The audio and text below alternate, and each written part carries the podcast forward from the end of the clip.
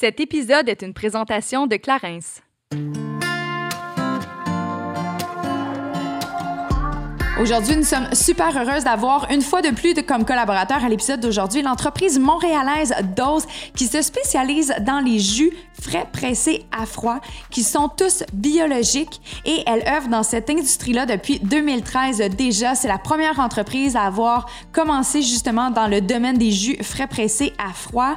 Et ben, Juliane et moi, on est des fans du produit, que ce soit pour se faire une petite cure là, pour booster son système ou simplement pour ajouter un apport nutritionnel, soit de fruits, de légumes, vitamine A, vitamine C. On en prend un par jour et ça booste notre système immunitaire aussi et aussi le métabolisme euh, complet du corps. Là. Fait que ça vient vraiment ajouter un peu d'énergie. Et personnellement, je dois dire que de commencer mes journées avec un jus frais pressé, euh, ça aide vraiment au niveau de ma digestion aussi. Donc, euh, bref, il y a plein, plein, plein de bienfaits. On vous invite vraiment à tester les produits ou même qui sait, peut-être faire une petite cure comme ça, l'été vient de commencer. On a envie de se sentir davantage confortable dans notre corps, donc pourquoi pas en profiter. Et nous, parce qu'on vous aime puis on est super généreuse, bien, on avait envie de vous offrir un code promotionnel afin de tester les jus. Euh, donc, euh, simplement ajouter GS15 à votre panier d'achat afin d'obtenir un 15% d'escompte en commandant directement sur leur site internet au www.dosejuice.com. Bon shopping! Salut, ici Juliane et Kate et on vous souhaite la bienvenue sur notre podcast Génération Sidechick où nous allons démystifier la réalité des femmes de notre génération. Cette folle décennie qu'est la trentaine, c'est avec humour et aucune censure que nous et nos invités allons vous révéler des faits croustillants de notre vie privée. Alors servez-vous un verre et restez à l'écoute. Cheers! Bonjour Matcha! Allô, comment tu vas? Très bien. J'ai vu qu'aujourd'hui, tu étais un peu euh, en dilemme hein, parce que tu portes le veston, mais avec des bikers. ben, c'est le genre de journée où euh, je me suis réveillée ce matin. J'ai recommencé à faire du pilates Mmh. très tôt le matin, mais c'est du pilates sur Reformer, donc je ne suis pas en complète transpiration par Ouais, la ouais. suite. Et euh, ben, ma journée s'est enfilée de fil en aiguille et on avait un enregistrement. Donc tout ce que j'ai fait, c'est mettre un veston pour avoir l'air un petit peu plus habillée, mais finalement, j'ai le même linge que tantôt. mais bref, euh, si ça paraît pas tant que ça, là, tout c'est parce que tu me connais. mais non, mais c'est pas très grave. En, en fait, je pense que tout le monde s'est habillé de même pendant la, pandémie. Euh, la la pandémie. pandémie. là. C'était vraiment euh, confortable du bas et un peu professional du Yes, haut. yes, voilà. Mais non, ça va super bien. Une belle semaine. Ouais. Euh, ben là, c'est les vacances qui commencent, sont déjà entamées. Là. On est à la fin juin. Quoi de neuf, Kate? Les choses vont bien trop vite. Moi, c'est ça qu'il y a de nouveau. Le temps passe trop vite. Plus on vieillit, plus ça va vite. C'est quoi cette affaire-là? Mais là, t'es bien installée dans ton appart? Ben, mon appart, c'est tout est fini. Je suis bien. Là, c'est ici.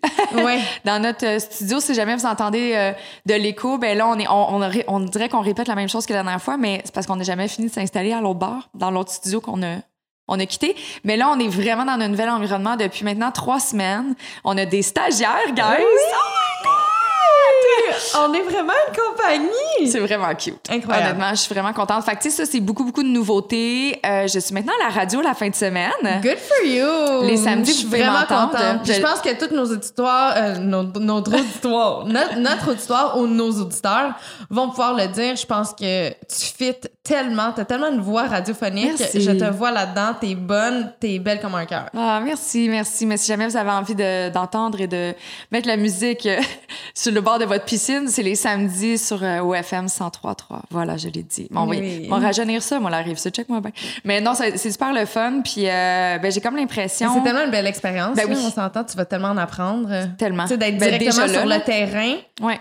C'est vraiment le fun. Je suis très, très choyée d'avoir euh, eu accès à cette opportunité. Merci. Merci, ma chum. Puis toi? Quoi de neuf, quoi de neuf? Mon chum part. Je sais. J'en la semaine prochaine. Genre la semaine prochaine. Ouais, puis euh, je sais pas comment je vis ça. Je vis ça un peu difficilement, pour être honnête. On est un peu euh, tout le temps ensemble. Pas Ouais. un peu, on est tout le temps Ils ensemble. sont en fait. vraiment lourds, pour vrai. Oui, on Mais est pas, un- pas- non, pas lourd parce que vous êtes souvent ensemble, mais c'est parce que ils se séparent deux heures, puis ils s'appellent trois fois dans le deux heures. Oui. C'est ça qui est lourd, parce que je suis comme Juliane, ce deux heures-là était pour un meeting. C'est pas le temps de parler. Oui, mais là, je voulais juste dire que dans le fond, je t'allais m'acheter quelque chose. Puis je suis comme, mais tu le diras tantôt! C'est vraiment, vous êtes tellement fusionnels, mais c'est on cute en Oui, même temps. on est très, très, cute. très fusionnels. Fait que là, c'est ça. Je pense que. Sais, la proximité physique est quand même importante. Ouais. Là, je vais pas le voir pendant. En fait, lui, il quitte pour sa saison de football. Pour les gens qui le savent pas, c'est euh, un joueur de football. Il quitte, il joue pour l'équipe d'Edmonton. Donc, euh, il part un peu. euh, à l'autre bout du Canada. et on va pas se voir pendant deux mois et demi. Lui, il reste là-bas pendant six mois. Après deux mois et demi, c'est là que je prends mon vol et je vais aller le rencontrer. Mais il y a quand même un deux mois et demi à faire sans Ben ouais. lui. Euh, je sais pas comment je vais vivre ça, mais suivre, je vais vous en parler. Mais je pense que ça va être bon, comme tu le disais, euh, tu l'as Mais répété oui. plusieurs fois que tu étais codépendante. Fait que ça va être une façon de, de pouvoir te recentrer sur toi. Puis moi, je dois avouer que je suis le genre d'amie que j'ai fait non, non, non, on va trouver du positif. Genre, on a du pain sur la planche, puis En je vais t'avoir tout à moi. Hein? Fait Mais je que- vais être d'autant plus focus. Ben voilà, moi je suis bien contente. Puis parlant de focus et de projet et tout ça, on voulait quand même prendre un moment pour remercier Élément de base Oui. euh, qui nous a fourni les meubles pour notre salon de JS qu'on va vraiment faire le dévoilement très très très bientôt. Euh, le salon de JS où vous allez enfin avoir du contenu vidéo de nous, les Enfin! amis. Enfin, on va nous voir la binette. Mais Et- Élément de base, pardon, qui est une entreprise montréalaise. Oui, c'est ça, exact. une, euh, ben, en fait, c'est des mobiliers super tendance. Yes. Moi, en fait, j'ai acheté un de leurs sofas il y a Ah, trois ans. Oui, c'est vrai, toi vrai? aussi, tu l'as. On n'a pas le même, par contre. Non, non, non. Mais euh, pour les gens qui me suivent sur Instagram, le sofa en velours rose dans mon salon, c'est élément de base. Exactement, exactement. Puis ici, on a du beau velours euh, orangé, brûlé, tout ça, là, c'est vraiment beau. Puis ce qui est le fun, c'est qu'en plus de du mobilier tendance, il y a énormément de variétés. Tu sais, dans un seul modèle, on peut le, le composer avec euh, plusieurs euh, sections et tout ça. Fait qu'on peut se faire des petits divans, des longs divans, les mettre en L, en U, en tout ce qu'on veut. C'est vraiment cool. Et il y a énormément de choix de que ce qui est hot, c'est que moi, exemple, j'ai tendance à être à bout de mon décor à chaque deux ans. J'ai envie de tout changer. Mais là, j'ai juste à racheter une housse et je change mon décor. D'un seul coup comme ça je me retrouve avec un divan d'une autre couleur puis ça change toute la pièce. Fait que ça honnêtement Puis on euh, encourage local aussi, on vraiment on encourage local. C'est vraiment pas trop cher c'est le fun. On vous invite vraiment à aller les voir euh, sur internet ou le- suivre leur page d'Instagram et on les remercie énormément de faire partie de l'aventure génération Sidechick Oui, on est merci super énormément. contente.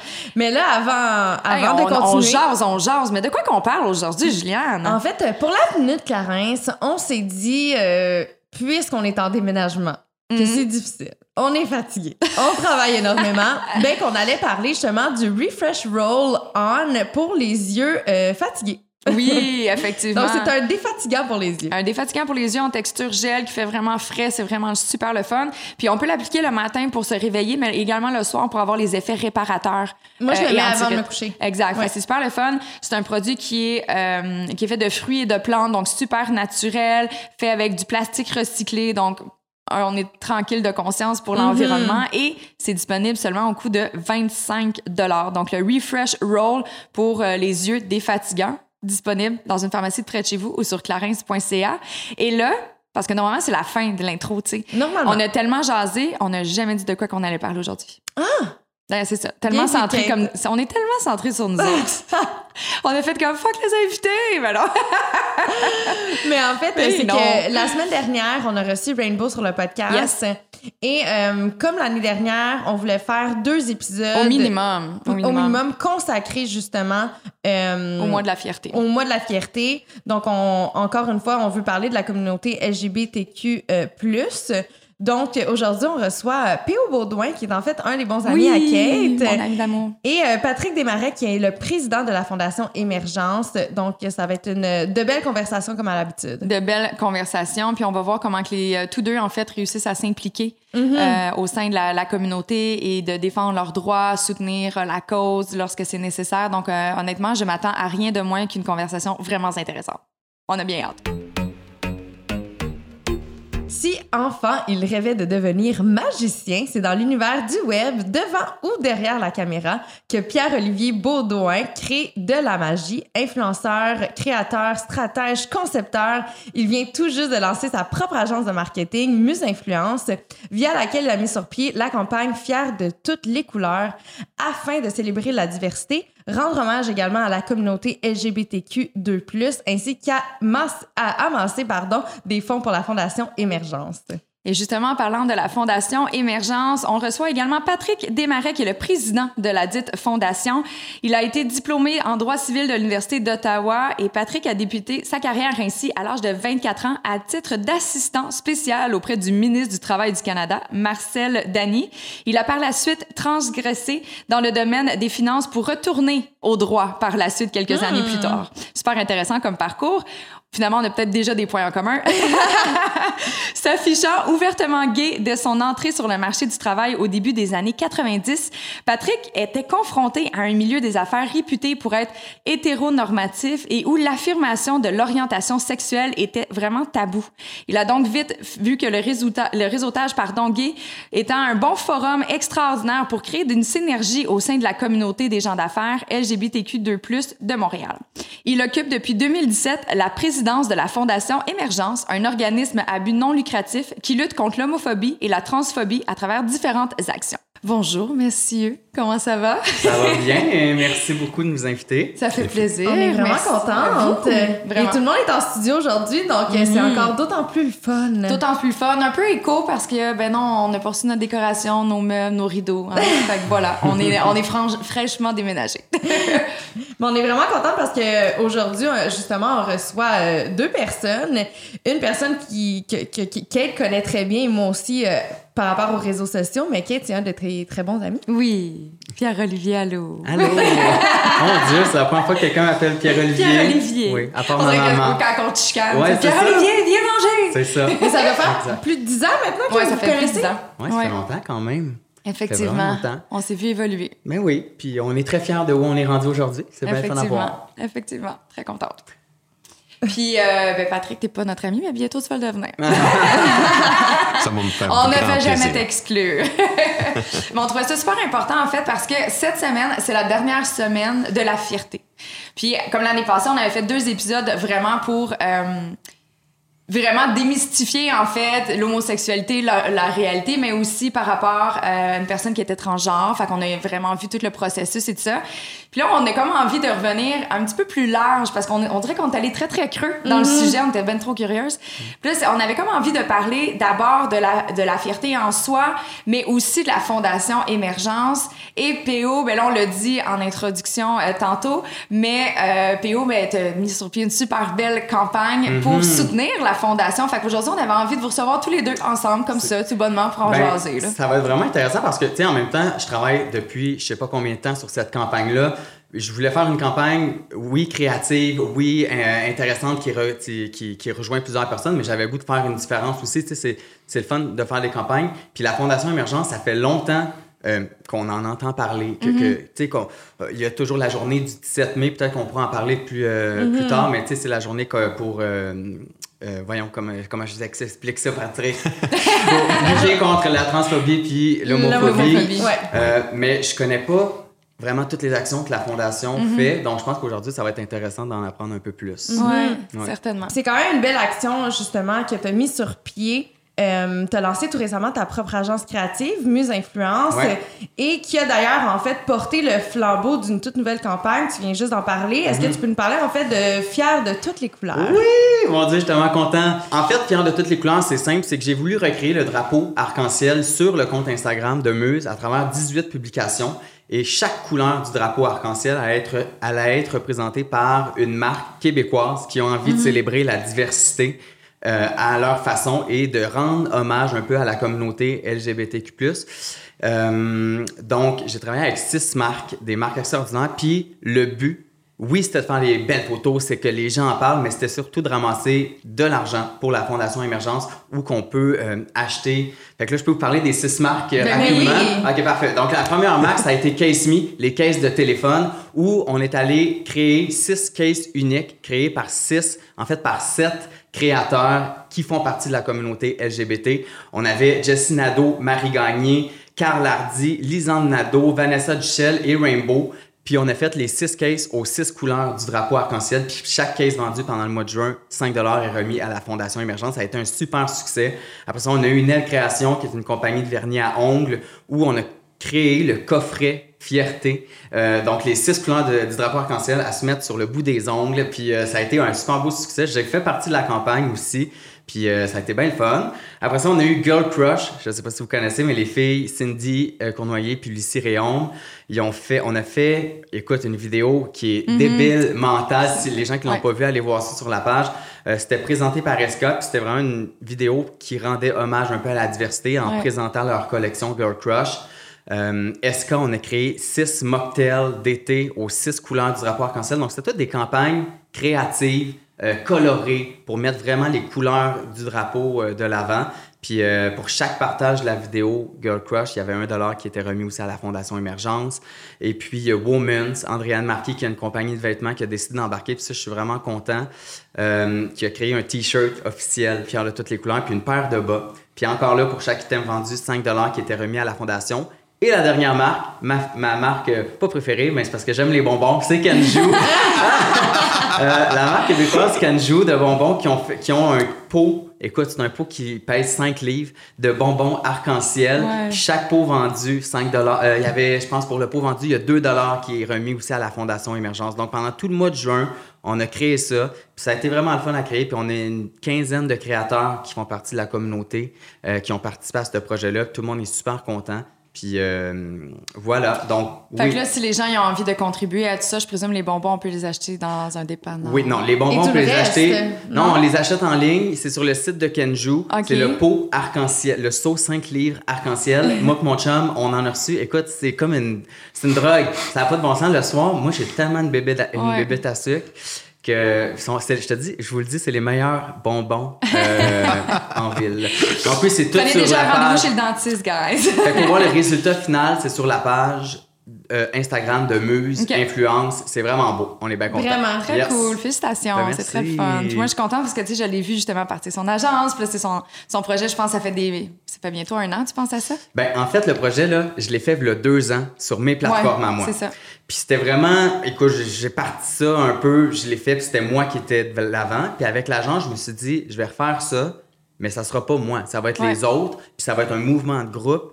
Puis, euh, puis j'ai dit, on va essayer vraiment de faire, tu sais, oui, de faire du beau, mais de faire du beau qui va faire une différence. Ouais. Puis qu'à la fin, il y a quelque chose de concret qui va, Ouais. qui va s'être passé. Là. Fait que c'est drôle, tu sais, comme. euh, je suis bien content de te rencontrer, Patrick, parce que même, tu sais, même la fondation, je les ai approchés. Ils ont dit parfait, on embarque, mais ils n'ont pas été dans la création du projet. Ouais. Fait qu'à chaque jour, ils découvraient un peu la nouvelle campagne qui se passait. Puis, euh, en tout cas, on a eu des beaux commentaires. On Puis dans le fond, les profits amassés ouais. Ben, de toutes ces ventes-là vont à la fondation. Exact. Vont à la fondation. On sait pas encore ça va être combien, tu sais, mais juste le, le fait de, de, de vouloir, tu sais, je pense Ben que oui. la, le montant est pas important, mais c'est juste la, la, la volonté de faire une différence. Puis, euh, fait que c'est ça, à la fin du mois, je pense qu'on on va peut-être extensionner euh, un petit peu pour continuer les ventes de- Ben pour, oui. pour les marques. Puis, euh, Tu peux te rendre jusqu'au mois d'août, a ah, pas de écoute, problème. moi, je suis bien parti pour tout l'été, ça me dérange pas, là.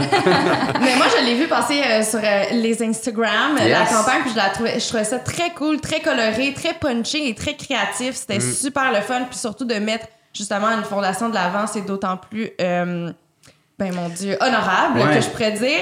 Mais qu'est-ce qui t'a poussé justement? Pourquoi t'as eu envie de créer cette campagne-là dans le cadre de la fierté? Hmm. Ben, en fait, moi, je pense, tu sais, tantôt, on disait c'est la fierté. C'est- Ben, c'est surtout, c'est le mois de la fierté, le mois de juin. Premièrement, il faut faire euh, attention.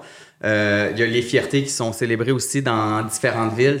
Nous, on, on connaît Fierté Montréal qui est célébrée généralement au début du mois de juin. À Toronto, c'est au, euh, euh, au début du mois d'août, excuse-moi. À Toronto, généralement, c'est en juin.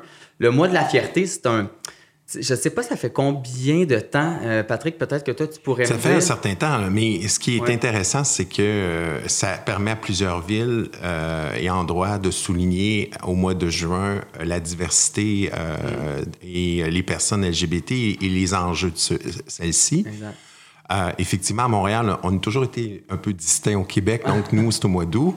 Mais euh, c'était c'était historiquement parce qu'on voulait s'assurer à l'époque que euh, on faisait pas euh, compétition entre euh, Toronto et Montréal, par exemple. ok. Donc, on voulait que le monde de Montréal aille à Toronto, puis le monde de. Toronto vienne nous voir. Donc, euh, c'est un peu ça. Et c'est comme New York et San Francisco, ben, sont un peu loin l'un de l'autre. Fait que souvent, c'est presque en même temps. Ah ouais? Euh, puis Toronto, mais ça dépend. Euh, donc, euh, mais ça permet une offre pour les gens qui, c'est pas tout le monde qui vit dans les grandes villes. C'est le, le moment où les gens vont euh, prendre quelques jours pour se- euh, aller chercher cette fierté qu'ils euh, de, re- de créer des liens et tout ça. L'Internet, maintenant, a changé un petit peu la, la donne, mais euh, si on parle d'une vingtaine d'années, c'était pas la même chose. Donc, d'avoir des événements comme ça, mais c'était vraiment, euh, pour certains, c'était la, la soupape, le, le- le moment où ils pouvaient être qui ils étaient à 110 Puis on parle d'une vingtaine d'années, mais ça fait combien de temps officiellement? Ça fait combien d'années que c'est mis sur pied ce genre de, de, de mouvement-là, puis la fierté, puis qu'on Le, euh, le mois de la fierté, ben, je- il y a Stonewall qui est. 50 ans. Ça fait 50 ans. Mais 50 ans. c'est- C'était une émeute. hein. Euh, C'est une révolte face à l'intolérance policière et des élus à l'époque. Et euh, la communauté à New York, euh, à un moment donné, on dit c'est assez. C'est assez. Ben, c'est vrai que, tu sais, on parle souvent de la, la fierté, on veut célébrer la fierté, puis on, on parle souvent des célébrations, mais c'est aussi une façon de se rappeler toutes les, toutes les batailles qui sont faites depuis les dernières années parce qu'on se rappelle encore. Puis, tu sais, des fois, les gens se disent Ah, pourquoi il y a encore le mois de la fierté? Pourquoi il y a une parade? Pourquoi si? C'est vrai qu'on l'entend. Ben, on l'entend souvent, mais parce que la raison, c'est qu'on peut rentrer plus en détail, mais c'est que être gay dans certains pays encore, c'est encore illégal, puis il y a encore la peine de mort qui existe euh, pour, euh, pour l'homosexualité. Fait que c'est pour ça qu'il faut continuer à se battre. Puis pour moi, c'était quand même, tu sais, pour répondre à ta question, Juliane, c'était j'ai pas, euh, avec la chaîne YouTube que j'ai eue pendant quelques années, où est-ce que je m'adressais aux jeunes à toutes les semaines, que j'ai fait mon coming out public sur cette chaîne-là, euh, il y a beaucoup de jeunes homosexuels de région qui se sont euh, identifiés à moi, puis avec les réseaux sociaux, ont commencé à m'écrire. Puis je me suis rendu compte que moi, je l'ai eu pas mal facile, tu sais. Puis c'est pas tout le monde qui a cette chance-là d'avoir, euh, de naître dans une famille euh, ouverte, puis que tout se passe bien, puis que tu as des amis, puis tu travailles dans un milieu qui est ouvert. Puis il y a des, des événements, euh, tu sais, je me rappelle, il y a un événement d'un jeune, je sais pas si je vous en avais déjà parlé, mais un jeune qui, qui avait fait son coming out à moi, puis qui avait très peur de le dire à ses parents. Il habitait à Amos, ce gars-là. Il avait 15 ans. Puis finalement, j'ai dit, écoute, fais ton coming out à tes parents, tes parents vont t'aimer, ça va bien aller. Puis j'ai jamais entendu parler de lui. Puis un mois plus tard, sa meilleure amie m'a annoncé qu'il s'était suicidé parce que euh, ses parents l'avaient euh, renié, puis avaient demandé de quitter la maison. Puis c'est moi qui avais dit que tout le monde pouvait, euh, pouvait faire, faire son coming out. Fait que c'est encore à cause des événements comme ça que je me dis qu'il y a du travail à faire. Puis moi, ce projet-là, ben, c'était, c'était mon petit coup de pouce. Si je peux faire changer pour une famille, ben, ça va être mission accomplie. Ouais, Bravo. clairement. Bravo. Ouais. Vraiment. J'ai eu des. Ouais, moi aussi. c'est pas des Mais tu as de raison hein. hein, de, de mentionner, euh, un coming out, ça se planifie. Euh, malheureusement, euh, il y a des environnements qui sont dangereux euh, dans la famille immédiate. Euh, donc, parfois, on veut tellement être ce qu'on veut, euh, euh, pouvoir dire haut et De fort. crier. euh, Mais la conséquence économique ou par rapport à, la- à- à- à l'être humain qui va se faire battre ou, ou autre sévice, mais des fois, il faut malheureusement taire cette chose-là un certain temps avant de, reu- de- de se retrouver dans un environnement sain. Et c'est pour ça qu'à à l'époque, les gens fuyaient les régions pour venir au centre-ville, pour et les gens euh, quittaient l'école plus tôt dans la, chez les jeunes gays euh, parce qu'ils ne fitaient pas dans le modèle. Mais OK, maintenant, on a beaucoup de choses, mais il faut, euh, on le vit avec la pandémie, il y a eu énormément de, de, de violence. Euh, on faut en parler. Les, les il y a le, le coming out, euh, il y a un effet libérateur pour la personne qui le fait, mais il faut aussi penser que les personnes qui reçoivent le message sont pas tous outillés assez rapidement pour, pour, euh, accepter rapidement la chose. Et euh, c'est ça qui est triste parce que euh, parfois il y a des mots très blessants qui vont sortir et tout. Alors, il faut vraiment outiller les gens quand ils font leur coming out. Et, et c'est pour ça qu'il y a des lignes d'écoute qui existent, qui, qui vont avec la personne un peu parler de qu'est-ce qu'il y en est, puis euh, faire en sorte que, euh, OK, peut-être c'est pas le moment aujourd'hui. Euh, commence avec tes amis, ceux que tu penses que, mais euh, peut-être telle personne ou telle personne est une personne qui, pour le moment, n'est pas prête à recevoir ton message. Ça ne veut pas dire qu'elle ne va pas le recevoir, mais il va avoir beaucoup de travail à faire. Et euh, à 15 ans ou à 16 ans, c'est très jeune de, de devoir quitter un lieu. Alors, euh, dans, dans le passé, on appelait souvent dans la communauté euh, le phénomène de famille choisie parce qu'on perdait notre famille euh, biologique de par le coming out. Donc, ce qui est fait de, de montrer des coups euh, positifs comme tu fais, euh, PO, puis euh, euh, toutes sortes d'autres personnes qui font des belles choses, qui réussissent dans la vie, qui montrent qu'on peut être heureux dans la vie, c'est ça qui va faire en sorte que le- non seulement le jeune ou la jeune ou la personne qui est dans un processus de coming out, mais son environnement aussi est tranquillement éduqué, sensibilisé. Ouais. Puis c'est un peu ce qu'on fait à la Fondation aussi, c'est de la Mais c'est là que je m'en sensibilisation. allais. J'étais comme, mon Dieu, t'en parles tellement bien. C'est quoi la Fondation Émergence? Ben, c'est un organisme qui a 20 ans, euh, qui a été créé par Laurent McCutcheon, qui est malheureusement décédé en 2019. Euh, il était président de Gay Écoute à l'époque, euh, qui est maintenant Interligne. Et c'est un organisme qui était aux premières loges de voir la détresse euh, de beaucoup de choses et euh, qui se disait ça n'a pas de bon sens, il faut créer de la sensibilisation, il faut pas juste recevoir les appels du monde, faut Faut en parler. faut en parler, faut amener nos politiciens, amener les gens d'intérêt, les personnalités publiques à être des alliés. Et euh, c'est comme ça un peu que la Fondation a, a- a débuté en faisant des campagnes de sensibilisation. Puis la première a marqué beaucoup parce que c'était deux joueurs de hockey et deux euh, femmes aussi. Hey, je m'en rappelle. Les photos là, des deux joueurs ensemble. et ça, ça avait fait beaucoup euh, frapper le direct. fait jaser. là. Tu peux nous en parler un peu? C'était la première campagne. C'était pour dire que euh, les personnes gays ou lesbiennes, on parlait plus peut-être de ces choses-là au début. Euh, ben, ils ont le droit d'être dans le sport, ils ont le droit d'être des sportifs, euh, on a le droit d'embrasser la personne qu'on aime. Et c'était pour provoquer la discussion, la sensibilisation. Euh, Laurent McCutcheon avait toute sa vie voulu que dans le sport, il y a une plus grande ouverture, puis encore, on le, on le voit encore aujourd'hui. Bien que les, euh, les, les équipes sportives maintenant sont euh, avec des- un discours plus inclusif, on a peu de joueurs euh, dans certains secteurs euh, sportifs qui euh, ont mentionné leur euh, homosexualité ou le fait qu'ils sont lesbiennes ou qu'ils sont... En sachant très bien qu'il y en a, mais que c'est encore très tabou. Tu sais, même Juliane, avec ton chum, tu sais, qui est dans le football, c'est très rare qu'on va voir des joueurs de football euh, ouvertement gays. Il y en Ouais. avait un à, Ouais. à l'Impact. Euh, tu sais, l'Impact de Montréal, Ouais. il y avait, fait- il y avait eu un joueur de de, football, nom. je me rappelle pas c'est quoi Ouais. son nom. Ouais. Ça a fait, euh, en- ça a fait beaucoup. euh, Puis il faut les respecter, ces personnes-là. La- leur carrière est très limitée. C'est pas euh, une carrière de 35 ans là, que- qu'il y a devant lui là, ou devant elle. Euh, c'est très compétitif et c'est un- souvent c'est des jeux d'équipe. Donc, si ton équipe est pas là pour te supporter, tu risques de- d'y passer plus que d'autres Ouais. choses. Mais j'en ai discuté justement avec mon copain, tu sais, on parlait euh, de ça. Puis lui, qu'est-ce qu'il me disait, c'est que malheureusement, c'est encore un univers qui est très arriéré. Tu sais, dans leurs discussions, Ouais. dans le locker room, autant que, tu sais.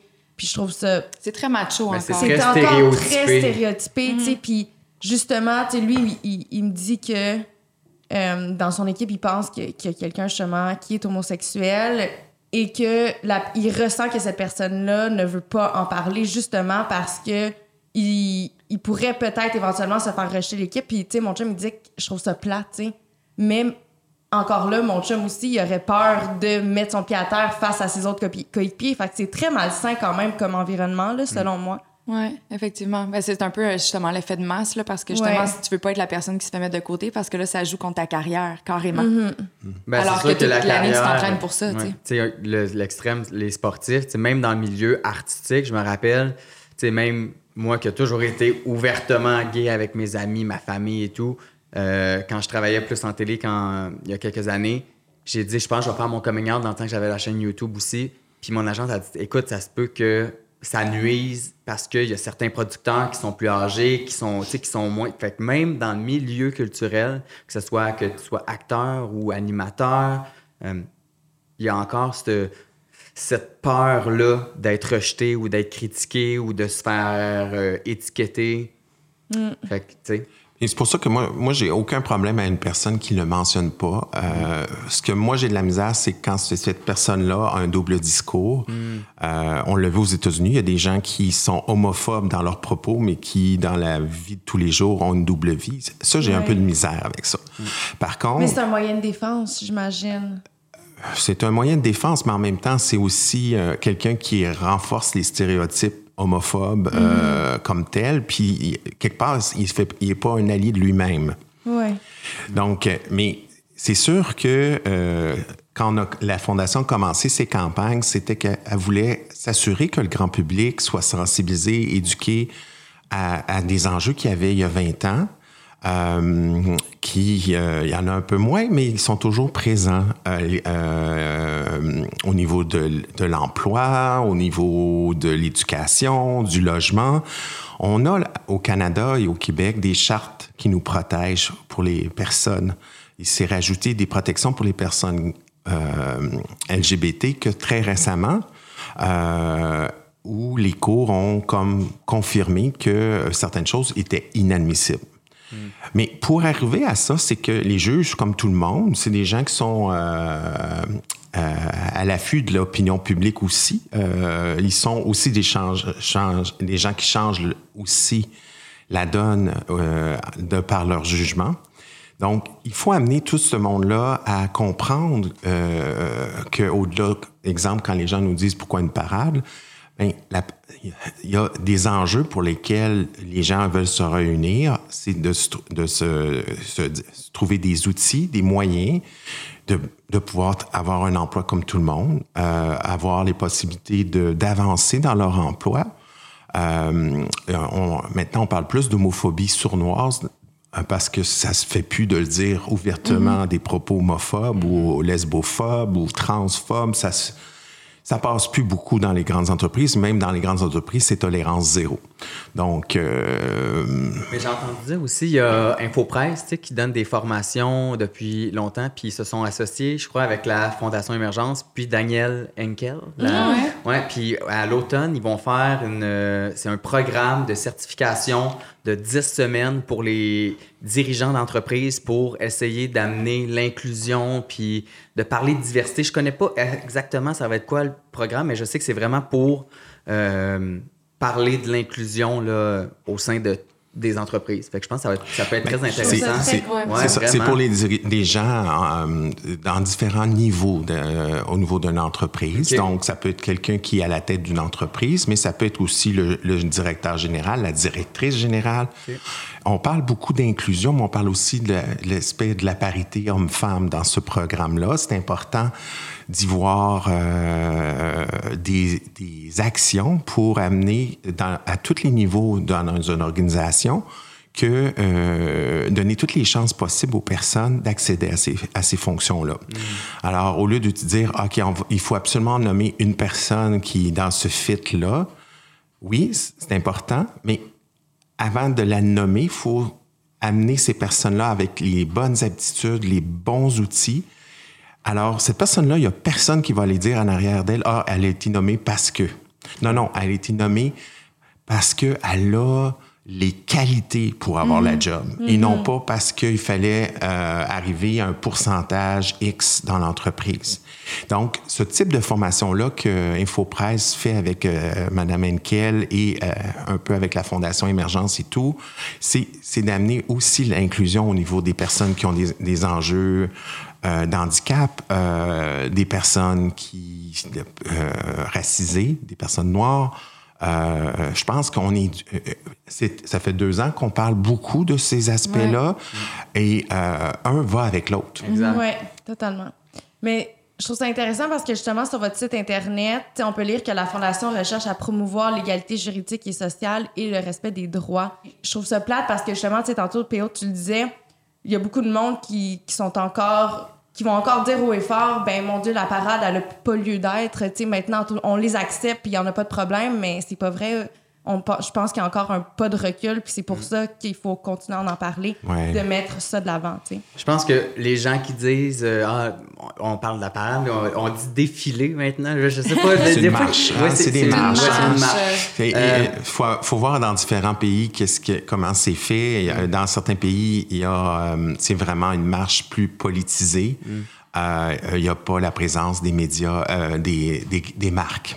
Euh, Ah, donc, euh, euh, il y a, oui, c'est ça. Fait que c'est pas uniforme, hein. Puis c'est correct, c'est le fun de pour voir les d'autres gens là, choses. qui ont jamais vu, tu sais, qui sont, qui ont jamais, tu sais, qui disent ah, c'est c'est pas nécessaire, j'invite tout le monde à y aller une fois, puis de juste voir tous ces organismes, ces regroupements, que ce soit euh, les fermiers homosexuels du Québec, que ce, je- je- là j'ai pas de, de C'est fierté terme, là. agricole, ça s'appelle. c'est ça, fierté agricole. c'est ça. Non, mais c'est parce qu'on je devrais plus. savoir. Ouais.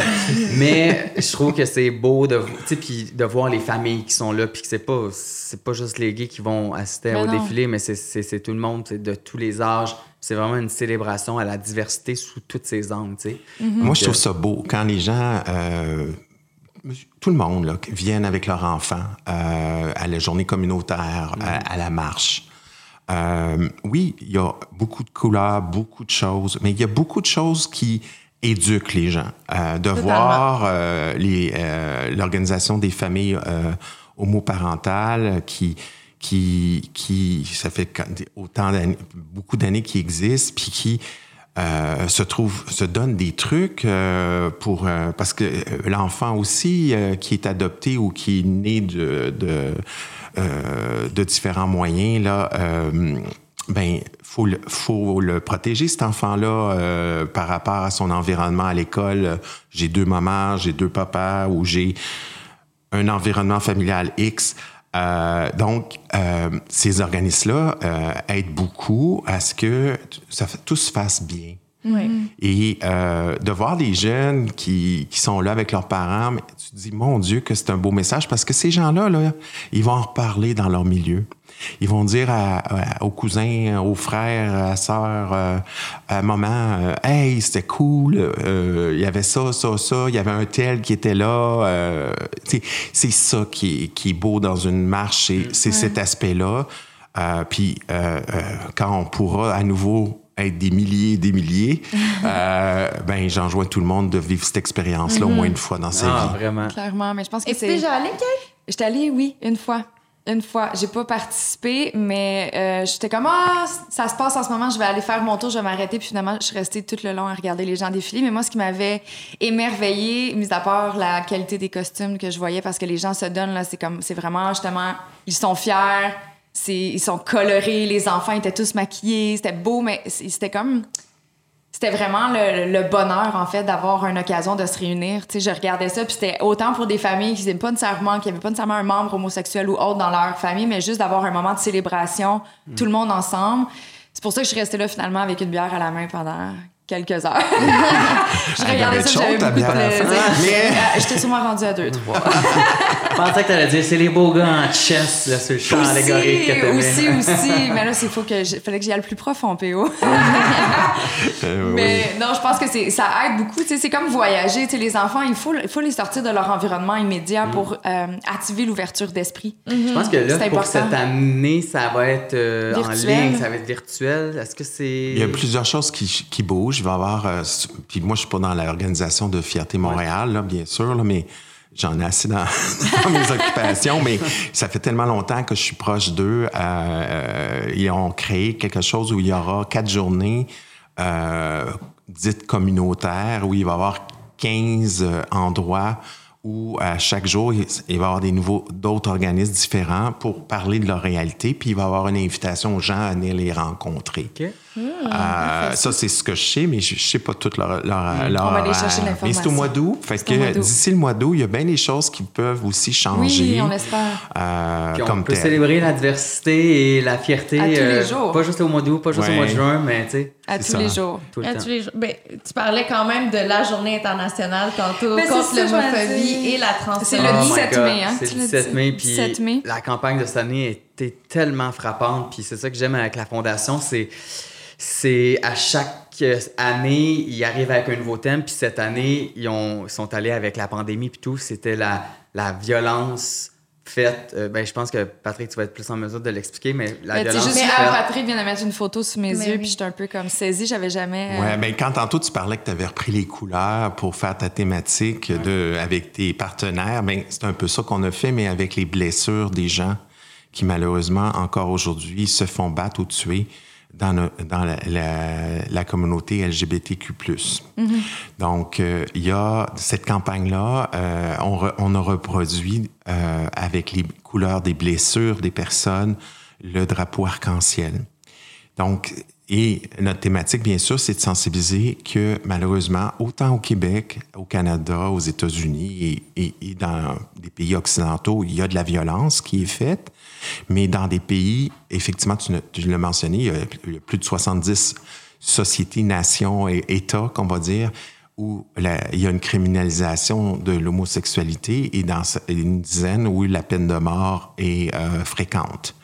Donc, donc euh, on, a- on est parti de ça parce que euh, il y a 50 ans, quand il y a eu l'émeute, effectivement, qui est devenue après ça la marche de fierté de Stonewall, là, mais la- c'était, c'était- ces gens-là, ils ont été battus, ils ont été frappés. Euh, donc, les premiers militants, les premières militantes, les activistes de l'époque, euh, pour faire avancer nos droits, ont été blessés aussi. Dans ce cas-ci, c'est plus des personnes qui, à la sortie d'un endroit, euh, parce que euh, on- n'aime pas une un type de personne, euh, se mettent à plusieurs, puis euh, non seulement la, blesse, mais la frappe, puis la, la torture. Euh, donc, euh, quelque part, euh, c'est un peu le message qu'on on- Ouais. on voulait porter à travers le monde, c'est que euh, il faut que ça cesse. Et pour que ça cesse, faut, euh, c'est bien beau de criminaliser les actes qui, des gens qui font des, euh, qui blessent ces personnes-là, mais il faut aussi sensibiliser ces gens-là à, ne pas le faire. Euh, tu sais, c'est un peu le, le bâton puis la carotte. Il faut, faut leur donner de quoi penser et dire, voyons, ça n'a pas de bon sens ce que je fais ou qu'on fait par rapport à mon frère, à mon cousin. On avait un exemple qui n'est pas là-dedans, mais euh, en Iran, un, un- un jeune homme euh, euh, allait quitter l'Iran pour aller rejoindre son conjoint en Turquie euh, et sa famille a su qu'il avait été déchargé de la- l'armée iranienne pour cause d'homosexualité et la famille a décidé de le tuer et ont fait un crime d'honneur. Donc, euh, cette personne-là, non seulement a été tuée, mais a été torturée avant par son frère et ses cousins. Donc, c'est horrible d'entendre que des membres de, ta famille puissent faire ça, mais ça existe des membres de famille qui blessent une personne LGBT. Et c'est pas normal, pas plus ici qu'ailleurs. là.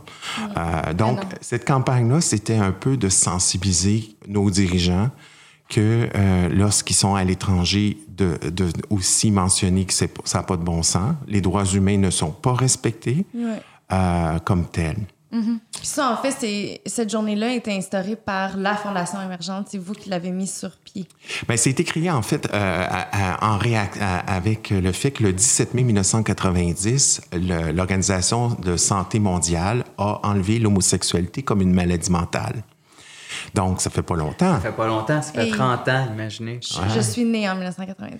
donc Et tantôt, avant qu'on on soit en, en, onde, on parlait de génération, mais c'est ça. C'est que il y a des générations qui n'ont pas entendu ou vu ça parce que euh, c'est- ça a été- c'était fait.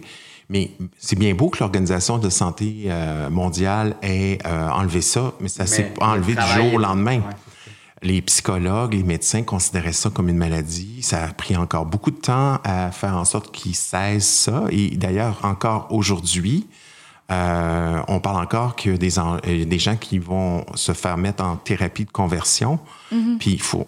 Thérapie, là, c'est, c'est pas euh, juste une petite crème mise sur la main, là. C'est, c'est, c'est des sévissements, euh, des, des chocs électriques, des, euh, toutes sortes de choses qui sont faites aux gens pour faire haïr l'être qu'ils sont à l'intérieur. Euh, euh, Ça, ça se passe ici? Euh, Est-ce que ça non, c'est- que les thérapies, ça existe encore. Ça existe encore. et on, on at- on attend que le gouvernement passe son... pro- Ça s'appelle le projet de loi C6 euh, au fédéral qui criminaliserait le fait de- d'envoyer son enfant en thérapie de conversion ou qu'une personne fasse la thérapie de conversion à quelqu'un. Il y a un film qui existe, qui est sorti il y a quelques années, ça fait pas très longtemps, avec Nicole Kidman. Oui. Je me rappelle pas du nom. C'est exactement sur ça. C'est euh, euh, ça se passe aux, États- aux États-Unis, puis ils envoient leur enfant euh, dans un centre Oui. de thérapie de conversion. Puis Ah ouais? On va Ah essayer ouais. de... Juliane, à nous, à nous pitonner Julien est ça. là-dessus, la pitonne. Mais Elle va, c'était- elle va nous trouver Mais, ça sur euh, Google. c'est vraiment frappant. C'est- c'est- c'est- c'est- cette Boy histoire- Erased. Ah, C'est Boys ça. Erased. C'est ça. C'est- Ça fait, pas quand- ça fait vraiment pas longtemps. Euh, puis ça existe très bien hein, aux États-Unis. On n'est pas- on n'a pas à douter que ça se passe là aussi. Euh, mais tout ça pour dire, c'est que il y, a, euh, il y avait des lobotomies à un moment donné, même euh, dans certains pays, qui étaient faits aux personnes LGBT. Pour, en se disant que c'était une maladie, puis ça, en faisant une petite affaire dans le cerveau, euh, il allait faire que- euh, changer ça, mais c'est pas vrai plus. Mais non. Mais tu sais, on parle aussi, tu sais, on parle beaucoup d'ailleurs, mais ça se passe quand même ici, Ben oui. À très, très, très près de nous. Tu sais, je Ouais. pense encore euh, à qu'est-ce qui s'était passé avec le designer québécois Marc-Antoine. Ouais. Ça doit faire, euh, ça doit faire maximum Ah, ben, deux il, ans. il est dans le. Qui fait justement partie de la campagne euh, de la Fondation Émergence, qui s'était fait attaquer après une sortie de bar, juste parce que je pense qu'il tenait la main à son conjoint. Euh, Puis même tout récemment, il y a quelques semaines, il y a quelqu'un d'autre qui s'est fait attaquer. J'ai vu ça passer sur les réseaux sociaux. Euh, je trouve ça complètement déplorable qu'en 2021, on fasse encore qu'on qu'on soit encore témoin de crimes envers la personne de façon hyper gratuite. Mais il y a de la haine là-dedans. hein. Ouais. Puis euh, souvent, il y, a, euh, euh, il y a un peu le côté. On parle de féminicide là aussi, là, Ouais. l'aspect de, de, de- un peu misogyne de. De, De pouvoir de- et de- de- ils voient dans certaines personnes des personnes plus féminisées et euh, pour eux, ça, ça fait Synonyme de faiblesse. ouais. puis ils attaquent cette personne-là Mm-hmm. en groupe, souvent, là, sont jamais euh, souvent seuls pour faire ça en plus. Là. Mais Euh, oui. mais bon. Mais, Tu sais, comme dans la brochure justement que je tiens dans la main, c'est indiqué. Puis là, c'est sûr que c'est les cas qui ont été rapportés. On s'entend qu'il y en a Ouais. plein qui ont que les gens vont oui. jamais dénoncer ou quoi que ce soit, mais selon Statistique Canada en 2019, il y a 263 euh, cas de- qui ont été rapportés à la police comme quoi que des personnes ont été violents envers des membres de la communauté au Canada. au Canada, Mm. ici. Fait que, puis ça, c'est juste ceux qui sont rapportés parce que j- j'ai pas l'impression que ça va être difficile à croire que la plupart des gens préfèrent sûrement se tenir sous silence faut- pour pas que ça empire la Faut situation. pas oublier que dans des pays, le fait de juste dénoncer fait peut-être qu'on nous nous-mêmes on, on devient euh, accusé de certaines choses. Alors euh, euh. Ah c'est oui, aussi horrible pas. que ça.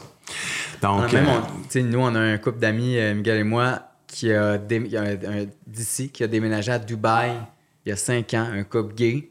Puis ils nous disaient, eux, c'est, même pas pensable de se tenir la main dans la rue parce que euh, ils perdraient leur emploi, puis ça serait, il y aurait vraiment des grosses répercussions. Puis ils sont, redev- sont revenus euh, vivre à Montréal parce que la pression était trop euh, dure pour, pour eux.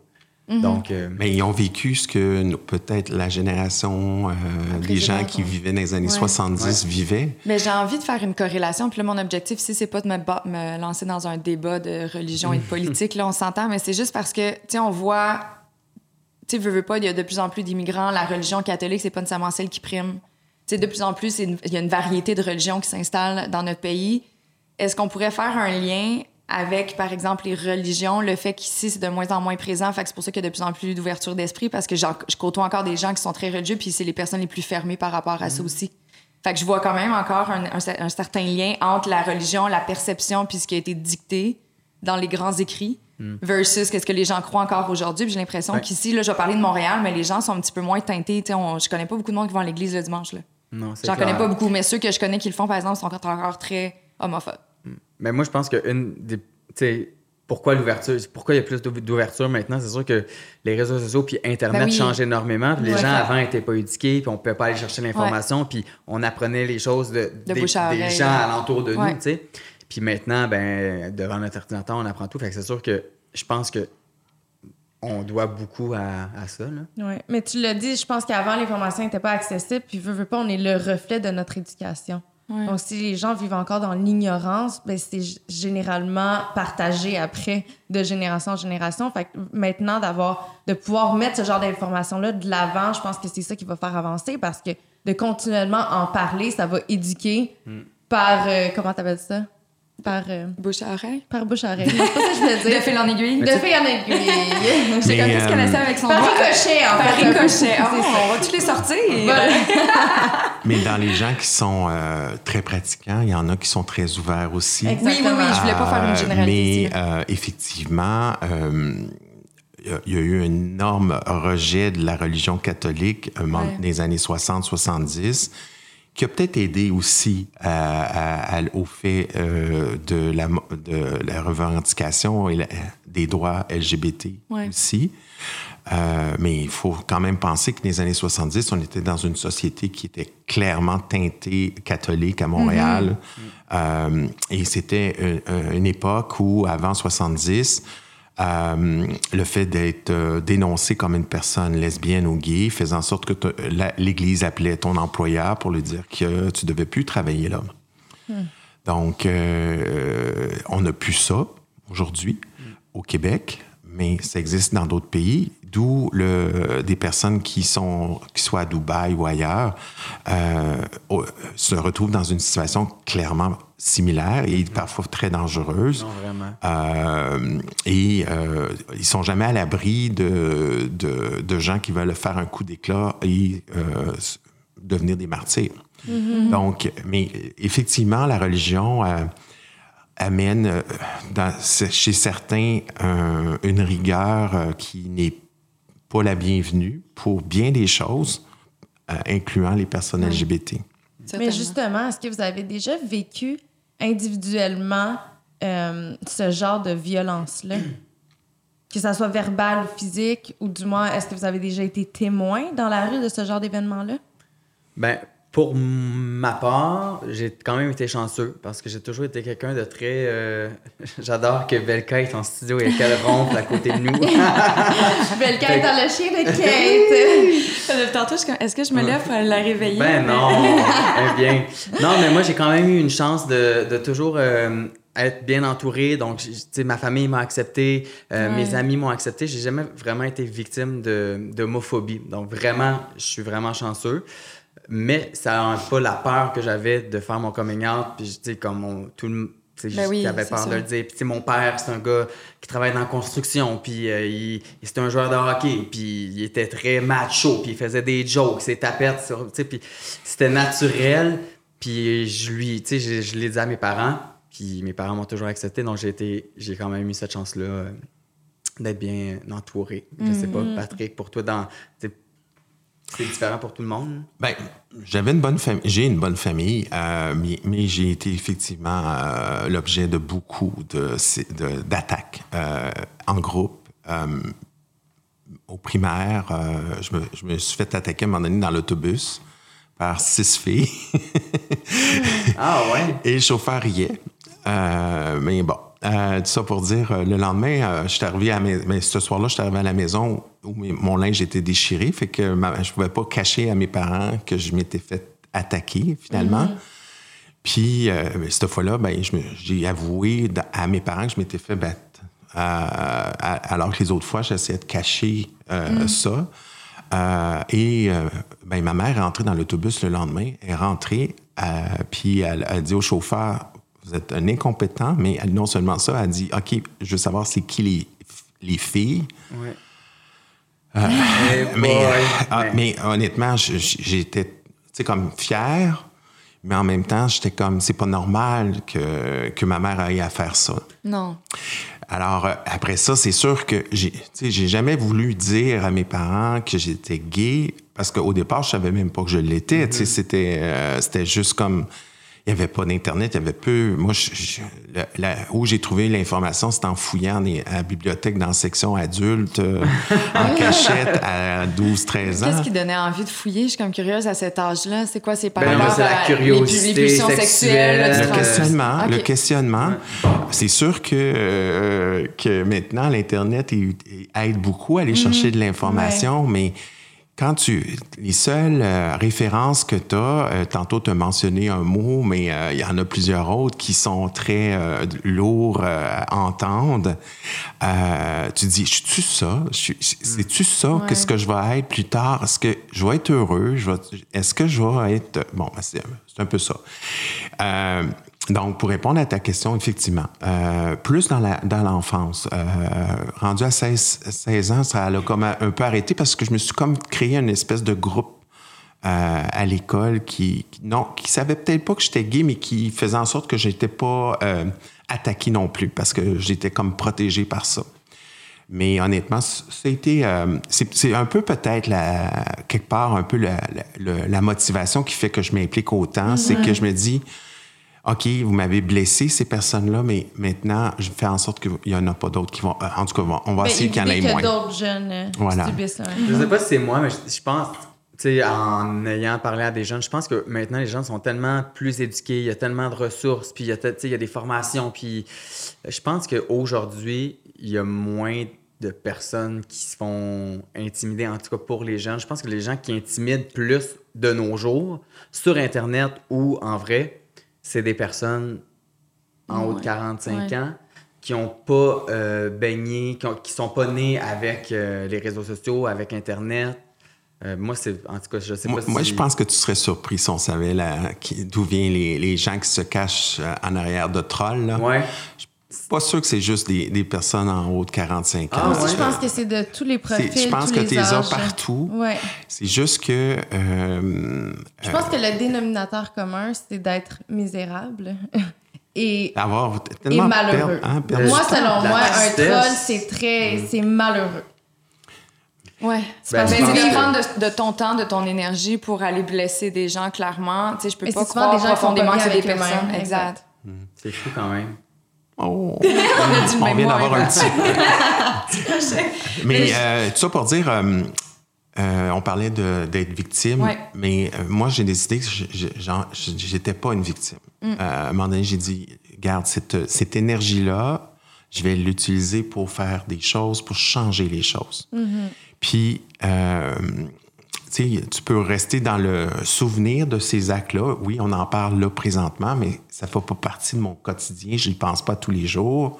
Euh, c'est ça, c'est important. Fait que si quelqu'un a une violence, c'est sûr que c'est le cerveau, on, est, on, revient souvent dans, dans ce moment-là qui a été violent. Euh, mais à un moment donné, il faut. On a une seule vie à vivre. Il faut essayer de la vivre de façon la plus agréable possible et être heureux puis se trouver des moyens pour y arriver. Donc, c'est sûr que c'est prenant d'avoir une campagne comme ça aujourd'hui, euh, cette année, euh, sur les violences faites aux personnes euh, LGBT. Euh, mais il n'en demeure pas moins qu'il faut en parler parce qu'il faut que ça cesse. Ouais. Euh, puis je pense que toutes ces personnes-là qui ont été attaquées, euh, qui ont accepté de témoigner dans, dans notre document, euh, de la fondation, euh, ben, ça fait partie de leur processus de guérison. Mm-hmm. Et c'est ça qui est important, la guérison. faut guérir de, des blessures qu'on a, euh, que ce soit les personnes LGBT là, que, ou les autres. Mm-hmm. faut trouver des moyens, des outils pour passer à travers ça. faut être bien accompagné. faut aller chercher les ressources. On mérite tous de vivre heureux, et euh, je pense que c'est un peu ça aussi le message qu'il faut euh, aller de l'avant. Mm-hmm. Mais c'est ça, la Fondation ne fait, pas juste le 17 mai. Mais non, c'est ça, je m'allais ben il, y a, il y a, trois autres ah, programmes. Ben oui. Mais mon Dieu, encore un Pinky! Ah! on parle en même temps! Mais oui, en fait, euh, si tu veux nous en parler, il y a Pour que vieillir soit gay. Oui. Pro-allié et famille choisie. Donc, tu veux nous donner un peu la ligne directrice de chaque programme? Famille choisie, je pense que j'ai déjà compris. On en a parlé tantôt. J'ai rien volé, c'est juste qu'on en a parlé tantôt. Mais le concept de famille choisie, effectivement, on en a parlé tantôt. C'est euh, un peu euh, de dire. Euh, en fait, c'est un, un, programme pour les proches aidants, les personnes qui aident d'autres personnes. Et euh, on a réalisé que dans les, les strates de génération, euh, les personnes qui étaient dans la soixantaine, 70 ans, il y avait peut-être parfois plus de famille naturelle euh, autour d'eux euh, lorsqu'il y avait des enjeux d'être aidés. Et c'était des amis. C'était des, des, connaissances, des amis euh, qui prenait le relais d'aller faire euh, les épiceries, euh, aller au- avec la personne à, à- à l'hôpital, à la, clinique, des choses comme ça. Sauf que les proches aidants, on en parle de plus en plus. Euh, si on avait à payer tout ce que les gens font comme proches aidants, euh, ça serait bien des emplois à créer, mais euh, ça coûterait cher. Mais ces gens-là, euh, émotivement, sont, euh, sont pris un peu à, à- à vouloir aider, mais à un moment donné, il faut aussi qu'ils se protègent. Il faut qu'ils aillent chercher des ressources pour se permettre de pas, eux aussi, devenir des personnes malades. Donc, euh, euh, on voit souvent que quand quelqu'un euh, suit quelqu'un de malade, cette personne-là va tellement s'é- s'épuiser qu'elle va être elle-même tombée malade. Ouais. Donc, le la famille choisie, le programme, c'est de donner des outils, parler du stress, parler euh, comment gérer les attentes de, de la personne qui, pour qui on, on fait de la proche aidance. Éviter, euh, euh, euh, la- il y a malheureusement des gens qui abusent financièrement, des gens qui sont euh, donc euh, donc, éduquer aussi les gens que s'ils ont à avoir de la- de l'aidance ou des gens qui les aident, euh, faire en sorte qu'ils ne donnent pas tous les pouvoirs à quelqu'un qui connaît peu. Euh, parce que hein, en- en- un coup de main, tu peux tout sortir du compte de banque, puis euh, la, hein, bonjour, la visite. Donc, dans tout cet aspect de famille choisie, c'est donner des outils. euh, puis on peut être proche aidant à 20 ans être, et, euh, et LGBT. On trouvait qu'il manquait de, de cette, euh, ce volet-là euh, pour les proches aidants qui, qui étaient de la communauté. Donner des outils, pas se sentir... parfois, tu te sens... tu as l'impression que tu n'en fais pas assez. Mais à un moment donné, c'est parce que la, personne en demande beaucoup, celle qui a besoin d'aide, mais à un moment donné, il faut que tu, tu mettes tes limites. Puis, euh, puis moi, je l'ai vécu avec ma grand-mère, euh, j'ai vécu avec elle, fait que j'ai vu un peu que euh, qu'est-ce que ça pouvait être la prochaine danse. J'ai pas eu grand problème avec ma grand-mère, là, mais euh, quand elle avait quelque chose dans la tête, c'était pour aujourd'hui, c'était pas pour demain. ben, ça, c'est correct, là. ma mère est un peu de même aussi. Mais en même temps, les choses sont faites. Mais euh, tout ça pour dire, euh, et, à un moment donné, il faut quand même faire comprendre aux personnes qu'on a un travail. Puis le- l'enjeu, c'est que les personnes qui sont proches aidants, souvent, ils perdent leur emploi parce qu'ils, ils- de plus en plus, ils, ouais. ils rentrent pas au travail parce qu'ils aident quelqu'un. Fait qu'il faut avoir des employeurs très ouverts, puis ils sont pas toujours ouverts à toutes les réalités. Hein, Tu peux t'occuper de ta mère, mais t'occuper de ton ami, c'est une autre affaire. Donc, il y a de l'éducation à faire aussi euh, auprès de- du monde de l'emploi. Donc, ça, c'est un peu le programme. C'est- OK. Puis, C'est avec pas la du tout ce que je pensais finalement. Je pensais que c'était des familles qui accueillaient des homosexuels ou autres, de- Ah. bon, autres membres de la communauté qui se faisaient rejeter. Mais non. J'étais comme une famille d'accueil, mais j'étais comme, ah, pas ça Mais moi aussi, je pensais Mais que c'était un peu comme des, des, des, des frères, des, des, Les grands frères, grands frères. Ouais, des grands frères, ouais. grands sœurs, Ouais. des grandes sœurs, je pensais que Mais ça, ça existe maintenant. Les grands frères et grands sœurs, maintenant, permettent aux personnes euh, lesbiennes, gays, d'être grands frères ou grands sœurs. Bravo. Euh, et de- et, euh, souvent de, de jeunes euh, qui seraient issus de la communauté pour être capables de faire le, de- d'être le, le grand frère LGBT finalement. Ouais. Mais je connais pas trop tout ce qu'ils font, là, mais euh, comme je dis, je peux pas toutes les savoir. Mm-hmm. Ben non, mais c'est tellement correct. Mais il y a aussi pour que vieillir soit gay. Ouais. Euh, en fait, c'est un programme pour sensibiliser euh, le, milieu des aînés. c'est sensibiliser les aînés, mais sensibiliser les organisations, les résidences, les associations aînées. On a, tu sais, les gens qui avaient 30 ans ou 20 ans en 1970, ben, ils ont vécu presque toute leur vie avec la, l'ouverture de plus en plus à, à la, au fait qu'ils soient des lesbiennes, des gays, des, des personnes trans. Euh, mais ces personnes-là, euh, à un moment donné, ils arrivent qu'ils peuvent vivre tout le restant de leur vie à la maison, et puis il n'y aurait pas d'enjeu, mais ils peuvent aussi être amenés à aller dans un centre, aller dans un établissement aîné, changer complètement d'environnement finalement.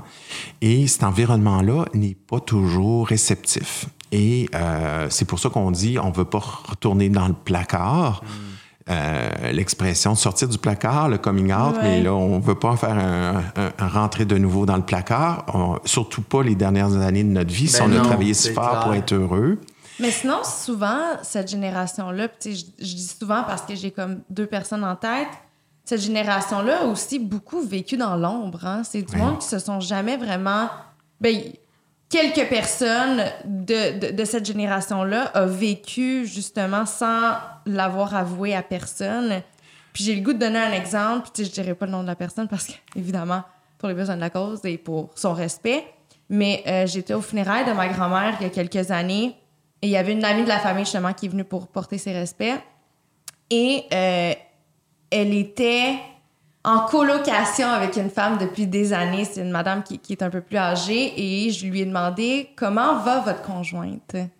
Et d'un coup sec, elle m'a répondu Ben, tu parles de mon ami Pas ma conjointe, c'est mon ami. Ouais. Puis j'ai comme été un peu choquée parce que moi, j'ai comme. Je la connais depuis que je suis toute jeune, peut-être que depuis que j'ai 12 ans. Fait que moi, j'ai tout le temps pris pour acquis que cette femme-là était lesbienne. Et évidemment, je crois qu'elle l'est, mais elle ne l'a jamais avoué. Puis juste de me rendre compte qu'elle a vécu dans le placard toute sa vie, ça m'a tellement Ouais. déstabilisée parce que j'ai trouvé ça tellement triste. Tu sais, de pas être pleinement épanouie dans ta vie. Puis c'est quand même une madame de 70 ans. Je sais pas, ça m'a comme fait de quoi. Elle n'était pas prête à affirmer qui elle était. Exact. Euh, on essaie de plus utiliser le mot avouer parce que avouer, c'est comme avouer un crime. Hum, bien vu. Mais, euh, puis garde, ça se pourrait très bien que je dise le mot avouer à un moment donné. Euh, qu'il faut- mais c'est ça, c'est d'affirmer qui on est. Ouais. Euh, cette personne-là a, a mis en place des mécanismes tellement forts pour se protéger, protéger sa conjointe, si c'est le cas, de pas vivre quoi que ce soit. Ouais. Puis il faut, le- il faut respecter ça. Effectivement, ils ont des mécanismes de protection qu'ils ont mis en place euh, très rapidement pour pouvoir vivre euh, leur intimité sans se faire euh, brimer. Euh, tantôt, je parlais encore des gens qui perdaient leur emploi à 60, à les années 70. Ben, c'est un peu ça. Hein? C'est, Ouais. c'est ma coloc, c'est pas mon ami. C'est pas, bon. Ça pour dire, ces, ces mécanismes-là, tu pourras pas les sortir. Mais en même temps, cette personne-là, euh, ces personnes-là, euh, s'ils sont appelés à aller changer d'environnement, faut faire en sorte que le milieu où est-ce qu'ils vont aller soit réceptif et Ouais. fait pas en sorte de les séparer, par exemple. On on va rester dans le... OK, c'est deux amis. Ah, ça, vous avez été amis tout depuis 30 ans. Ça serait bien que vous soyez sur le même étage. Ouais. Tu sais, ça joue à deux dans le propos. L'important, c'est de, de s'assurer de respecter cette personne-là et de pas être fou, là, mais, de, de- de- mais ça, c'est des cas où ces gens-là, ça fait longtemps qu'ils ont fait ce mécanisme-là. Tu as aussi les gens qui ont les, sont mariés des années 70, ont eu des enfants. Euh, ils se sont fait dire par leur curé que ça allait se soigner, ça allait passer avec le temps. Puis 20 ans plus tard, euh, la soupape fonctionne pas, la personne a un mal de vivre. La relation entre les deux personnes n'est pas au beau fixe parce que justement, il y a peut-être une grande amitié, mais il n'y a pas cette passion d'un couple. Et les gens ont fait leur coming out à ce moment-là, un peu plus tard, dans la quarantaine, soixantaine. Et eux, euh, donc, ils ont un, un environnement qui est mixant, euh, enfants, petits-enfants. Euh, c'est sûr que le premier réflexe qu'une pers- euh, une personne dans un centre d'hébergement va dire, c'est, ah, c'est votre conjointe. Ou, mais ça peut être le conjoint, ça peut être l'ami qui est là. donc, il faut casser ce, ce réflexe-là de, de- de toujours euh, associer une personne avec une personne d'un autre genre euh, comme telle. Puis euh, ça, on a ça même dans les institutions financières maintenant, de, de- de ne pas présumer qu'une Ouais. personne Ouais. est en couple avec une personne du sexe opposé. Euh, mais ça ne change pas du jour au lendemain.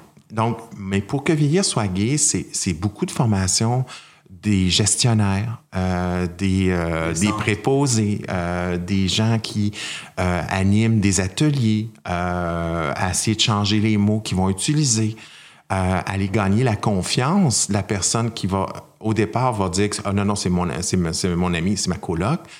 Si, si cette confiance-là se développe, peut-être qu'à un moment donné, la personne va dire Ah oui, c'est, ma- c'est mon ami, c'est, c'est, mon ami, là. je touche mon cœur. cœur, là. Mais, euh, puis, mais la prochaine génération, ça sera plus ça. Ouais. La prochaine génération qui va rentrer dans 5-10 ans, ça va être la génération qui, elle, elle a, eu ses droits, euh, puis elle veut plus les perdre. Voilà. Mais on veut diviser, mais j'étais juste curieux. Est-ce que des centres existe que il y a vraiment plus de personnes homosexuelles ou euh, de personnes âgées? Ben, il existe. De personnes âgées homosexuelles, tu veux dire? Ouais, mais c'est ça que je voulais dire. On a les homosexuels et les personnes âgées. Écoute, Non, les ça- personnes âgées homosexuelles, c'est comme un centre où on sait que dans ce centre-là, c'est reconnu pour que euh, Ben, C'est soit traité Il y a de eu façon des, tentatives de, de, de faire des lieux, euh, des résidences mixtes euh, comme telles. Euh, il existe une résidence sur la rue Folhomme qui a une grande proportion, à 50% euh, des résidents euh, LGBT. Puis ça fait un peu partie de leur modèle à eux. Euh, cette semaine, j'étais avec euh, des gens en France, à Lyon. euh, c'était de bonne heure le matin. Euh, pour eux, c'était tard, mais moi, c'était Ah, de bonne heure. Qui vont ouvrir un centre. dans les, ça va être annoncé bientôt, là, mais euh, ça va être un centre où euh, 70-30. Donc, 70 des gens qui seront là seront des personnes LGBT. Le QI est utilisé de, temps- euh, de plus en plus en France. un petit peu plus en France, mais euh, de plus en plus, ça, ça vient dans le propos. Mais c'était beaucoup plus nord-américain euh, jusqu'à encore pas si longtemps. Donc, juste pour finir, là, euh, leur concept, je l'aime beaucoup. C'est donc 70% et le 30% mais il y a, des- il y a une, une prépondérance pour les femmes et des, des gens de moins de 30 ans. Euh, il y en a comme trois appartements, c'est pour des gens de moins de 30 ans qui, eux, vont voir ce logement-là à un prix tellement en bas, mais qui devront faire, exemple, 20 heures de bénévolat par mois. C'est bien ça. Donc, ils vont faire l'espèce de vie, le- tu sais, comme, euh, regardez-vous, là, toute pleine de, d'étoiles dans les yeux. Tu rentres à la- à l'endroit où tu demeures, euh, peut-être, mettons qu'il y a 5-6 ans, là. mais, mais- puis là, tu rentres là, puis tu parles de ta journée. La personne va être comme genre, ah, au lieu d'écouter la télé, j'écoute quelqu'un qui a de la vie, puis qui m'amène des idées, puis tout ça. Fait que moi, j'aime beaucoup ce, ce- ce concept-là. Bon, ça existe déjà en Allemagne, euh, ce volet, ce système-là, à deux, trois places. Mais c'est sûr que moi, je pense que c'est dans les 5-10 prochaines années qu'on va le voir peut-être plus émerger au, Canada, au Québec et au Canada, à Toronto, dans les grands centres pour commencer, où tu auras des concepts comme ça. Mais en même temps, Mais en même temps, moi, je trouve que ça, on est tellement dans, dans l'inclusion que je trouve que ça fait plus diviser les. en fait, il faut avoir l'offre pour tout. Ouais, c'est Ouais. ça, exactement. Fait que s'il y a des personnes qui se sentent mieux dans ce- cet Ah environnement-là, allons-y. Ouais. Ben, comme les gyms de femmes, tu sais. Ouais. C'est pas parce qu'ils sont contre les hommes, c'est juste parce que des fois, quand tu t'entraînes, tu as des positions, est-ce que tu pas envie de te faire regarder? Non, mais. Il y a ça. Ah, mais il y a ça il y a aussi. Mais il y Quand a- tu fais non, des mais- squats, il y en a bien des filles ou- que, non, mais- que je voyais aller se cacher dans un petit coin parce qu'ils étaient toujours embarrassés de, je sais pas, de faire des squats devant une trolley d'hommes, je sais pas. Tu sais, je pense que c'est plus une question de confort ou. Ouais, peut-être moins d'em- d'embarras, mais plus Ouais, de confort. confort, ouais. Des fois, tu as juste le goût. Puis il y a aussi l'es- l'espèce d'essence de, de flirt dans un gym qui est pas tant nécessaire quand je suis en sueur. Toujours désiré, là, ouais. Exactement. Fait que, tu sais, ça, C'est épuisant, fun, toujours oui. être désiré. hein. Ah, pas facile, les filles. Non, ou même dans les bars homosexuels, hommes, où les Ouais. femmes ne sont pas vraiment le bienvenu. Euh, Moi, je trouve ça plate. Pour vous avoir suivi une couple de fois dans le village, il y a des... ben, ça arrive de moins en moins, mais c'est arrivé une couple de fois que j'avais l'impression que j'étais pas à ma place. J'étais comme pas autant bien accueillie, mettons. Et ça, ça change. hein. Je pense que. euh, euh, c'est parce qu'il y a une époque aussi, les gens qui allaient dans les bars avaient une double vie, avaient, avaient une autre vie. Et, et, euh, la seule place. C'était Ouais. l'endroit où, leur, leur moment où ils étaient dans, dans quelque chose où ils pouvaient être ce qu'ils voulaient être, pouvaient être. Euh, ça l'a changé avec le temps. L'ouverture est là, puis tout ça. C'est sûr que moi aussi, j'étais déjà allé dans un, un- un endroit euh, pour femmes lesbiennes, puis j'étais le seul homme qui est rentré. Je peux-tu te dire que moi aussi, j'ai eu les yeux qui me regardaient? Puis là, j'étais là, OK, c'est ça, que ça- c'est ça que ça a l'air dans l'autre sens, parce qu'il faut le vivre pour le comprendre, Ouais. hein, c'est ça. Mais euh, ça pour dire, euh, je pense que euh, il faut qu'il y ait de, toutes sortes de choses à- à- pour les aînés euh, comme tels. Euh, et puis leur vécu va, va déterminer un peu ce qu'ils vont rechercher. C'est pas le but de la fondation n'est pas de faire des résidences pour personnes âgées euh, inclusives, mais euh, on veut s'assurer que les résidences soient inclusives. Puis Il y a quand même beaucoup d'informations sur le site internet, c'est pour les gens qui veulent aller, que ce soit dans pour Mm. n'importe quel programme, vous donnez les formations en personne, mais les gens peuvent aller chercher l'information. On a des capsules, on a des exact. capsules qu'on utilise pour euh, euh, parler des réalités des personnes trans, euh, des personnes lesbiennes, des personnes gays. euh, et puis là, de, de plus en plus, on parle de d'autres choses. Euh, il y a d'autres organismes aussi qui en parlent de, de leur réalité, les personnes non binaires, les personnes queer. Euh, c'est un, un langage euh, euh, où l'inclusion au niveau du, du- des mots est importante. Ouais. Euh, puis, veux, veux pas, la langue française, elle est très, très, très bonne pour nous amener dans le féminin ou le masculin rapidement. Alors, de déconstruire euh, ce qu'on a été euh, éduqué à, à dire plus jeune, il faut vraiment travailler fort euh, dans les mots qu'on utilise. Tout- C'est pour ça que souvent, j'utilise le mot personne. Euh, au lieu de dire hommes et femmes, c'est juste que euh, ça existe, puis ça sera toujours, là, les, les hommes, les femmes existeront toujours, mais il y a des personnes qui se définissent pas comme hommes ou femmes, donc c'est important que euh, ces personnes-là se sentent inclus lorsqu'on parle de- d'enjeux qui les touchent, Ça, c'est Ah. c'est ce qu'on appellerait des non-binaires. entre autres, oui. C'est comme euh, sur Instagram, là, si on revient, là, il y a Les- quelques semaines, on a maintenant la pronom. possibilité de choisir le pronom qu'on veut. Oui, euh, oui. Puis je pense que euh, ce qui, euh, exemple, une pratique qui peut être intéressante quand on- parce que ça existe- on fait encore beaucoup de courriels, là, mais d'avoir dans sa signature euh, le, euh, la mention pronom où on indique les pronoms qu'on veut qu'on utilise pour nous. Mais c'est pas juste pour nous, c'est pour dire aux autres, aux autres personnes, euh, je sais que euh, tu pourrais vouloir être appelé, euh, euh, adressé d'une autre façon. Ben, euh, sois à l'aise de m'en parler, je vais prendre note et je vais euh, faire en sorte de m'adresser à toi de la bonne façon. Donc, euh, tout ça, c'est dans, dans la pratique euh, comme telle. Euh, mais c'est sûr que, euh, puis bon, mais des fois, ben, j'essaie de skipper le monsieur, madame quand je m'adresse à des gens. J'y vais direct à Pierre Ouais, le- Olivier le- Baudouin. Ouais. Bonjour, je peux parler à Pierre-Olivier au lieu de dire monsieur. Alors, euh, puis t'attends de- d'entendre la, la réponse pour voir où tu, vas te situer au niveau de la conversation. Ben, c'est des petits gestes comme ça qui fait en sorte que les gens vont se sentir euh, euh, ouverts à, à la discussion. Ouais. Mais Patrick, tu parlais justement des, euh, des mots choisis.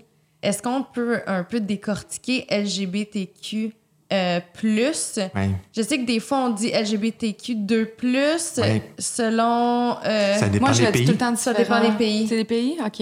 Donc, euh, ici même, au, Québec, LGBT? au Canada, ça serait...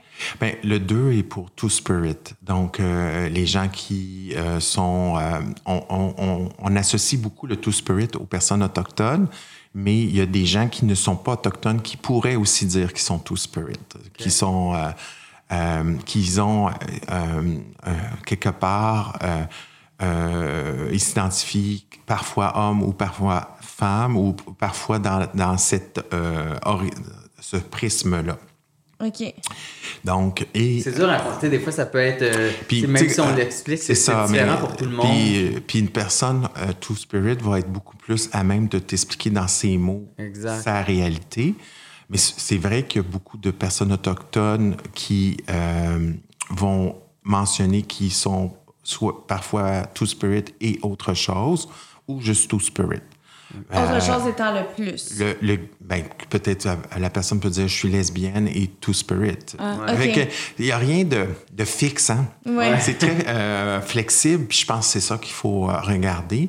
Mais pour revenir aux autres lettres, effectivement, elle, elle c'est pour lesbienne, le gay, le G pour le gay, euh, puis B, pourquoi- bisexuel. oui, puis ben, tu vois, euh, euh, le fédéral met, la notion, le, met, met plus la- l'emphase sur le B, alors qu'à la ville de Montréal, cette année, ils ont mis l'emphase sur la lesbophobie. OK. Ah, OK? Fait que il n'y a rien de... de, de- clé dans de- le béton, là. Puis moi, ça tantôt, va quand je disais évoluer. qu'il manque des lettres dans ton, dans ton LinkedIn, j'ai pas rapport, dans le fond. Non, il y en a- euh, mais en fait, pour moi, par rapport à moi, oui. Oui, non, Euh, c'est dans c'est- le descriptif oui, c'est ça. du, euh, de, ton, de ton parcours. Plus Oui, de- mais moi, je suis pas tout spirit. Je suis pas une personne qui, euh, qui, qui, qui se voit comme two-spirit. Fait Oui, que je oui, dirais oui. pas que je suis two-spirit. Non, non, non, mais dans le descriptif, euh, ta biographie, en fait, c'est impliqué auprès de la communauté LGBT. Puis là, tantôt, j'ai fait, ah, ben, il manque le Ouais. 2, puis le plus, puis tout. tout. Effectivement, mais c'est parce que comme réflexe, ça dépend à qui tu t'adresses, tu, tu dis, bon, moi, je vais me rester avec moins de lettres, je vais mettre un plus, puis euh, selon où ce que je serai, je, je, je, je m'ajusterai, effectivement. Ok. Mais même, même moi, des fois, ça peut être un peu. euh, OK, on met sur le cul, même avec le projet, est-ce qu'il faut mettre le plus, il faut-tu mettre le 2? Mais je pense que l'intensité, L'intention est là. l'intention est là, Ouais. puis il n'y a pas de mauvaise. euh, Mais je pense que je pense que les, les deux trois prochaines années là, on parle beaucoup de l'inclusion des personnes noires, l'inclusion des personnes autochtones. Ouais. Il, il va y avoir quelque chose. Je, je, j'ai le grand souhait qu'il va y avoir quelque chose de très positif qui va venir de ça, où il y aura l'importance de l'intersectionnalité de, des réalités des gens. Donc, tantôt, je disais qu'il y a plusieurs. Tu peux être une femme, tu peux t'affirmer comme une personne, une femme, lesbienne. euh, bon. Donc, tu as plusieurs euh, titres. Euh. Tu peux être issu des communautés autochtones, et tu peux être noir, tu peux être une personne ayant un handicap. Toutes ces personnes-là, ben, ils ont tout- c'est ce qu'on appelle l'intersectionnalité, où ils ont chacun des enjeux. Puis là, tout ça ajouté ensemble, ça en en fait pas mal. Ouais. Fait que euh, je pense que le discours, avec ce qui s'en vient, il faut donner le temps aussi. Au, euh, il y a des choses qui s'en viennent. Je pense que c'est positif. Puis, on, euh, la Fondation, on est là pour euh, appuyer des démarches, mais on ne peut pas être les- la personne qui, l'organisation qui va parler au nom des personnes noires. Ça va venir des regroupements de personnes noires sur ce qu'est-ce qui doit être fait, comment le faire, mais c'est sûr qu'il faut que ça Mais vous soit. voulez tout de même être de très bons alliés. C'est sûr. Je trouve ça le fun parce que dans le fond, ça fait juste en sorte que la communauté est d'autant plus inclusive. Là, on parle des personnes noires, mais on peut parler aussi de la communauté POC, de People of Color. Fait que un Oui, peu oui. Tout oui. ça. C'est pour ça que maintenant, tu as vu cette année, euh, il y a d'autres couleurs qui se sont rajoutées dans ce mois de la fierté, où on voit euh, dans des nouveaux, pas des nouveaux, ben, ça sont assez récents quand même, ces drapeaux-là, là, mais où on voit euh, deux lignes additionnelles, le brun et le noir. euh, et euh, aussi le, le blanc, le rose et le bleu pâle. Donc, euh, ce drapeau-là, par exemple, euh, ben, ça, ça va chercher les personnes les Je m'excuse le People terme. of Color. Oui. People of color. Euh, euh, et puis, ça va pas chercher aussi les personnes trans. Et euh, donc, au lieu d'avoir plusieurs drapeaux, un à côté de l'autre, c'est un drapeau qui se veut inclusif de tout ça.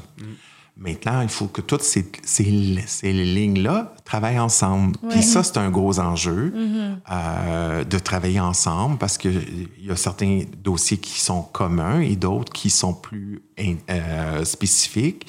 Et euh, c'est là qu'il faut que les ponts soient au rendez-vous, en tout ce monde-là. là.